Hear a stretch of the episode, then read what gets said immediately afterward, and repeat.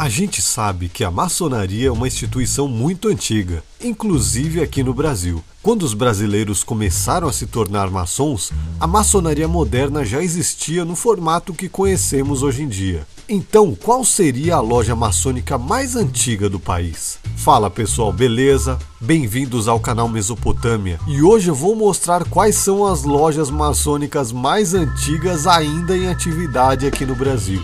Mas antes de tudo, não se esqueça de se inscrever no canal, dar um like no vídeo, compartilhar e ativar as notificações para receber vídeos novos toda semana.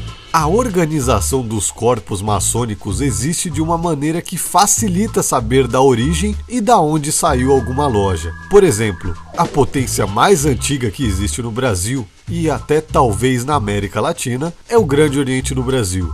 Como cada loja tem um número de registro, ficaria mais fácil de saber. As lojas que fizeram a fundação do Grande Oriente do Brasil foram Comércio e Artes, número 1, União e Tranquilidade, número 2 e Esperança de Niterói, número 3. Mas não é tão simples de saber assim.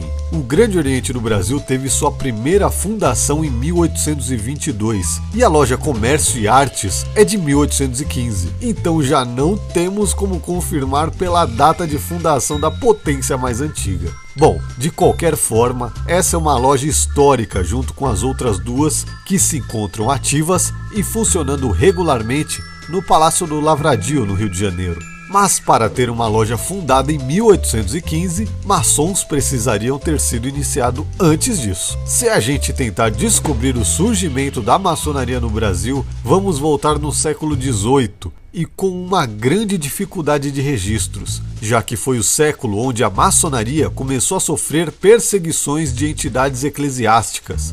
Então ela era uma sociedade secreta em alguns lugares. No Brasil, temos algumas informações de como começou a maçonaria. Primeiro, eles vinham de outros países, principalmente de Portugal, onde muitos intelectuais, principalmente da Universidade de Coimbra, interagiam com pessoas de diversos países da Europa no momento em que as ideias iluministas estavam se espalhando. Segundo, havia clubes literários no Brasil no decorrer do século XVIII, onde maçons e não maçons se encontravam, e isso muitas vezes é confundido com primeiras lojas maçônicas no Brasil. Por mais que não fosse uma loja com sessões maçônicas, esses clubes podem ter sido o início da formação das fraternidades acadêmicas no Brasil, que é muito forte na Inglaterra, por exemplo, onde há lojas universitárias, como a que Oscar Wilde fez parte. Mas essas histórias são mais informações do que registros. Então, qual loja podemos considerar a mais antiga?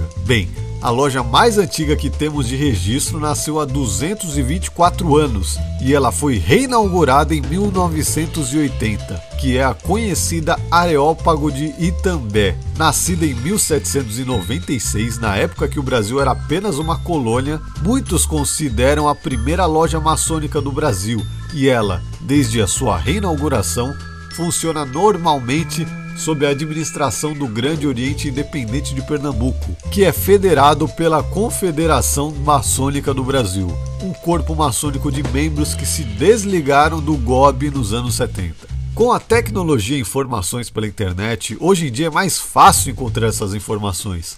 Mas claro, sempre com o cuidado de pegar fontes mais seguras possível, pois há muita desinformação, principalmente sobre a maçonaria. E você, sabia que existe uma loja tão antiga aqui no Brasil? Conhece alguma outra mais antiga que essa? Conta pra gente aí nos comentários.